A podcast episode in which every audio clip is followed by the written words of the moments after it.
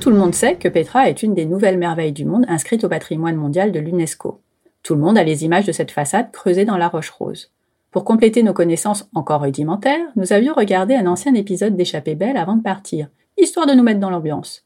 Quand notre guide nous a dit qu'on pouvait passer une journée comme trois uniquement à Petra, j'aurais dû comprendre que le site était bien plus que ça, et qu'on allait beaucoup, beaucoup marcher. Parce que Petra s'étend sur 21 km, voire plus si on ajoute d'autres vestiges à 12 km nord et 7 km sud. Mazen nous a proposé de suivre le chemin classique depuis l'entrée principale. Nous avions hâte de nous engouffrer dans le Sik, le défilé en arabe, la fameuse faille naturelle. Ces magnifiques falaises aux dégradés de rose atteignant 100 mètres de hauteur s'étendent sur 1 km de long et environ 2 mètres de large. C'est tellement beau, tellement waouh! Mais il y a beaucoup trop de touristes. Mazen nous replonge à l'époque nabatéenne, quand Petra en était la capitale et que les caravaniers passaient par là, impatients d'atteindre la ville pour se reposer et faire du commerce. Il nous montre les rigoles creusées à même les rochers pour recueillir et faire circuler l'eau, les niches funéraires et les restes de statues. Et puis la façade au trésor apparaît. Magnifique tombeau aux influences grecques, romaines et égyptiennes.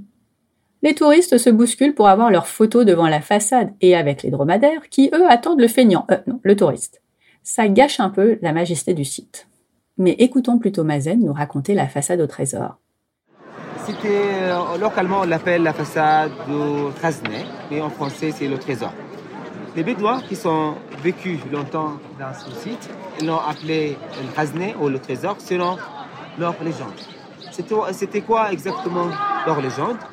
Et beaucoup de Bédouins croyaient bien qu'un des pharaons égyptiens a posé son trésor dans l'urne qui le surmonte. Regardez là. Vous voyez l'eau qui le surmonte ah, C'est là, Alexandre. Vous voyez Tout en haut. Euh, et croyez bien qu'un des pharaons égyptiens a posé son trésor dans l'urne. Et à cause de ça, ils ont tiré vers l'urne. À cause de ça, vous voyez les traces des balles sur l'urne. Regardez les traces des balles. Vous les voyez C'est pour la faire tomber Voilà, parce que vous voulez casser l'urne pour faire tomber le trésor. En fait, l'urne, elle est pleine, elle n'est pas creuse. C'était un symbole funéraire. C'était comme ça la légende. Il faut savoir que cette façade euh, a été taillée à la fin de la première siècle avant Jésus-Christ. Euh, le plus important aussi à savoir que toutes les statues, c'est taillé dans les mêmes massifs, dans les mêmes reliefs. C'est ça qui lui a donné une grande importance. Euh, aussi, avant de tailler cette façade, ils ont fait une façade plate. Après, ils ont commencé à tailler de là-haut vous voyez à droite et à gauche des traces des, échafaudages. Parce qu'ils ont commencé à tailler de là-haut. Euh, aussi, euh, c'est une façade de 28 mètres de largeur par 39,5 mètres de hauteur jusqu'à l'urne qui les surmonte. Toutes les statues qui se trouvent sur la façade, ça présente comment les Nabatiens étaient influencés par les étrangers.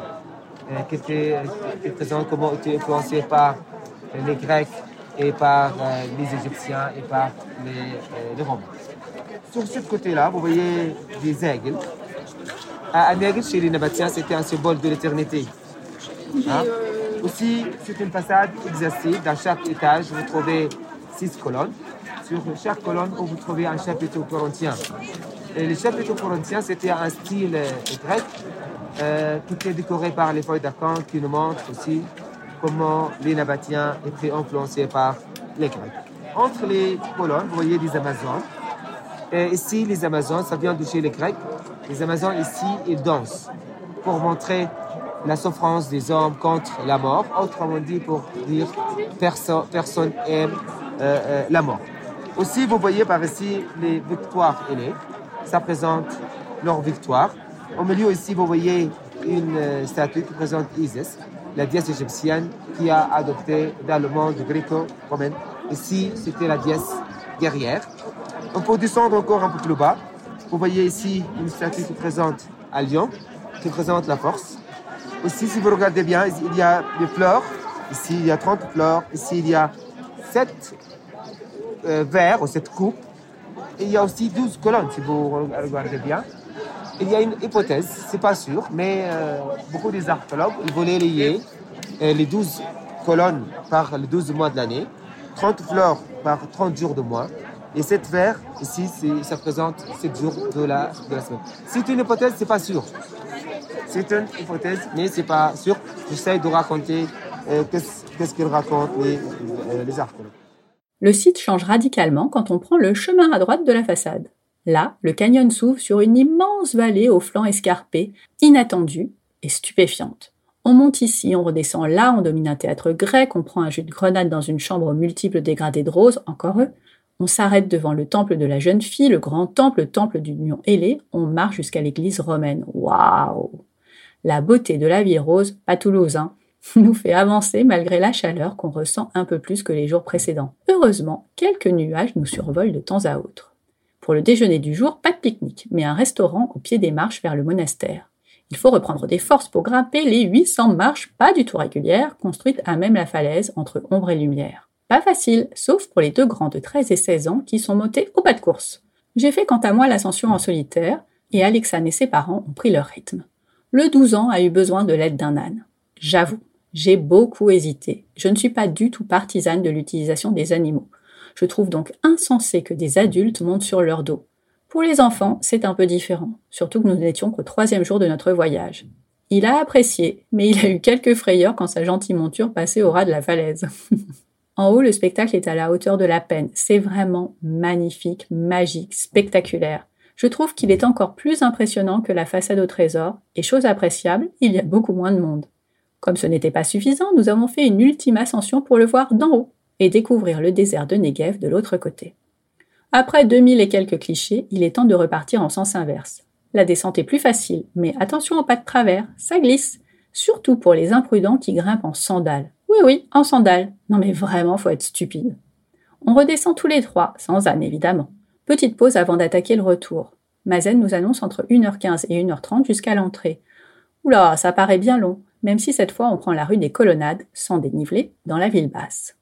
Là, on a deux options prendre vraiment son temps ou accélérer pour rejoindre au plus vite l'ombre salutaire un peu avant la façade au trésor. On enclenche l'option 2 et le ni oui ni non. Devant la façade, dromadaires et touristes ont déserté. Trop bien pour les photos. Pareil dans le défilé. Mais on garde le rythme. La dernière partie est la plus difficile. On en a vraiment plein les jambes car ça monte un peu et le soleil tape encore fort.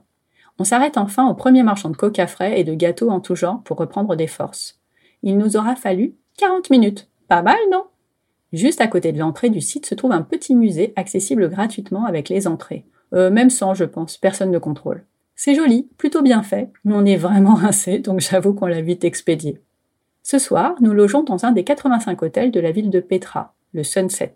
Pour faire du bien à nos petits corps fatigués par trois jours intenses, notre guide nous suggère d'aller au hammam. En voilà une bonne idée, d'autant que les enfants peuvent nous accompagner.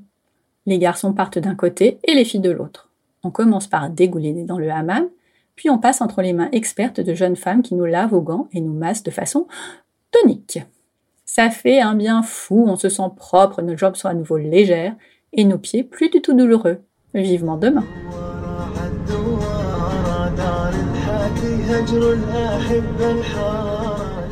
Pour préparer notre voyage, j'avais suivi un des conseils d'Alexandre en regardant Seul sur Mars, où Matt Damon survit non pas sur Mars, mais dans le Wadi Rum. Happés par l'histoire, nous n'avions pas réalisé le choc que ce serait de découvrir ces paysages en vrai. Après le hammam, le transfert entre Petra et le désert a fini de nous requinquer et nous sommes fin prêts à fouler son sable. Nous faisons un arrêt rapide au Visitor Center, l'occasion de prendre un peu de hauteur et d'avoir une première vue à 180 degrés. Dingue, majestueux, époustouflant. Ces mots ne vont plus nous quitter. Nous prenons place à l'arrière d'un 4x4 et commençons notre échappée désertique. Difficile de croire qu'avant, enfin il y a très très longtemps, c'était la mer qui régnait ici. La nature a fait un sacré boulot. L'érosion des montagnes de grès et de granit a donné sa couleur rose au sable, rose qui contraste avec les formations rocheuses entre beige et marron foncé, à perte de vue. Le 4x4 nous dépose sur un site qui cache des dessins rupestres. C'est aussi joli qu'improbable, mais nous sommes un peu trop nombreux pour un endroit aussi étroit. Puis nous arrivons au Wadi Rum Moon Camp, notre nouveau campement avec sanitaire et Wi-Fi, si si, même en plein milieu du désert, des tentes spacieuses et surtout, surtout, une vue encore une fois imprenable sur celui qu'on surnomme aussi la vallée de la Lune. La Lune, Mars, je ne sais plus trop à quelle planète me vouer. la chaleur est montée d'un cran. Pas question d'aller randonner juste après le déjeuner pris sous la tente commune. Les parents auraient bien fait la sieste. Les enfants n'en ont pas vraiment envie. C'est le bon moment pour sortir notre Uno Globetrotter. Ce jeu nous suit depuis au moins dix ans dans toutes nos escapades. Et c'était d'ailleurs une des recommandations d'Alexandre. J'ai quand même sombré après quelques parties. J'étais beaucoup moins excitée à l'idée d'aller marcher dans le sable sous le soleil à mon réveil. Vous voyez l'état dans lequel on peut être après une sieste un peu trop longue? Bon, je n'ai pas eu trop le temps de réfléchir. Le temps de boire une gorgée d'eau, d'enfiler mes chaussures, d'attraper mon sac à dos, de me retrouver face au désert, et la fatigue a disparu en deux secondes. Nous voilà repartis le sourire aux lèvres, accompagnés de notre nouvel ami le dromadaire. Les enfants sont ravis de faire un bout de chemin avec lui, d'autant qu'ils pourront se relayer pour faire une pause sur son dos. C'est Alexandre qui commence. Devant nous, un sable alternativement blanc et rose, à perte de vue, autour de nous des montagnes et des falaises de grès rose, des rochers crème. Waouh Encore Waouh Mazen, le dromadaire et l'enfant sur son dos, et le chamelier, est-ce qu'on dirait pas plutôt dromadairier? Sont devant. Pour les autres, aucun ordre établi. Les nados discutent de trucs qui n'ont sans doute rien à voir avec le désert. Alexane et ses parents jouent eux aussi au ni oui ni non. Et moi, je m'arrête pour prendre des photos tous les trois mètres, puis je cours pour rattraper toute la troupe. Tellement simple dans le sable. Quelle que soit la configuration, on finit toujours par discuter les uns avec les autres et se rattraper. En vrai, on est hyper discipliné. Mazen n'a pas besoin de nous courir après. Cette première marche dans le désert du Wadi Rum aura duré trois heures, pause goûter sur un spot incroyable à l'ombre d'une petite arche comprise. C'était si beau qu'on n'a pas vu le temps passer, et comme un petit vent nous a fait l'honneur de nous accompagner, c'était top. Le Wadi Rum est aussi connu pour ses magnifiques couchers de soleil. Ça tombe bien, c'est bientôt l'heure, et il y a un spot en hauteur juste en face du campement. Nous voilà installés, mais hmm, malheureusement, les nuages sont aussi de la partie, ce qui gâche un peu le spectacle espéré. Pas grave, on reviendra. On se retrouve tous dans la salle commune pour le dîner. Un repas typique nous attend. Légumes, viande et riz ont cuit un long moment dans un four traditionnel enfoui dans le sable. Je me souviens que Mazen m'avait montré un four de ce type dans la réserve de Dana.